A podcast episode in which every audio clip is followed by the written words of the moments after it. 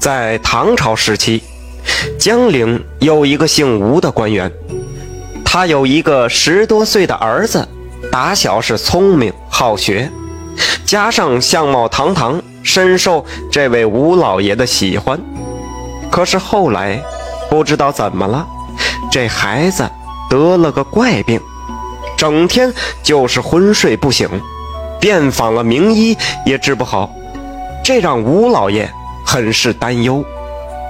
有一天，大门外来了一个姓高的术士，自称是南山上修行的，擅长方术。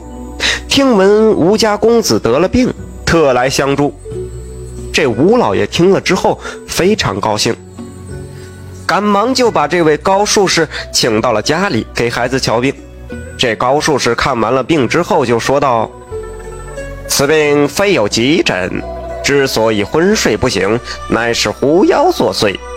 你不必担心，我有法术降妖除邪。”说完，他就开法座谈，单单只有一盏茶的功夫。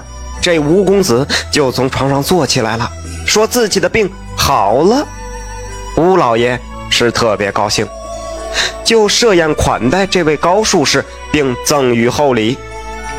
这高术士离开的时候还说道：“此子还未痊愈，我还会再来的。”高术士离开之后，吴老爷就发现他的儿子虽然不再整日昏睡了，却是变得。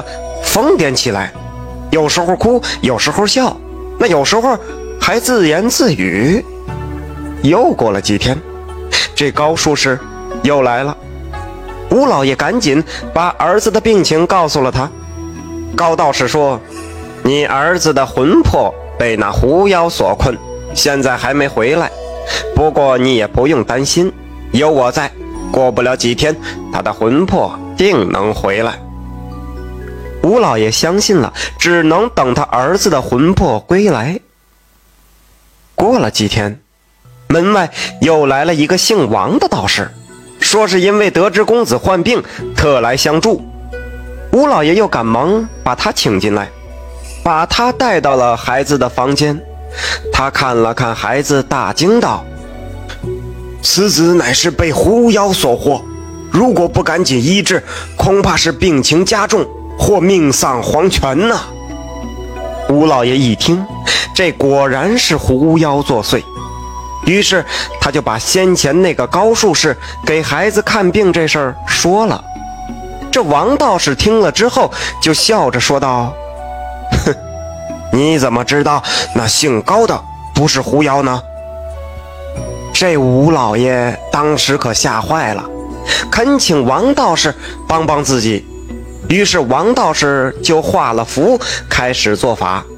法事还没做完，那个高术士突然就来了，指着吴老爷大骂道：“你儿子的病尚未痊愈，你为何又引来这狐妖作祟？殊不知他就是那祸害你儿子的狐妖。”这吴老爷当时就懵了。这俩人都说对方是狐妖，这这什么情况呢？只见那王道士指着高术士就说了：“你这狐妖还敢来此，岂不怕我？”这两人是唇枪舌战的吵了起来。吴老爷瞅他俩，你一句我一句的，也分辨不出来谁是人谁是妖。这时候，门外忽然响起了敲门声。家仆是开门一看，又来了一个僧人。这僧人双手合十，说道：“阿弥陀佛，老衲听说你家公子被狐妖所惑，性命堪忧，可来降妖。快去禀告你家主人。”仆人一听是来降妖的，就赶紧进院里告诉了吴老爷。吴老爷是快步来到僧人面前，把家里的发生的事情是一五一十的都跟僧人说了。这僧人笑了笑，说道：“那二人皆是由孽畜所变。”高术士和王道士两人一看着僧人，也不惧怕，继续的又跟他吵了起来。哎，你这狐妖化作和尚骗人！僧人不慌不忙的说道：“你等狐畜，当老老实实躲于荒郊孤坟之处，岂能出来干扰人作祟呢？”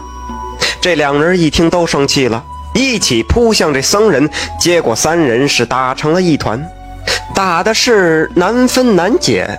吴老爷害怕了，家里的仆人也都是诚惶不已。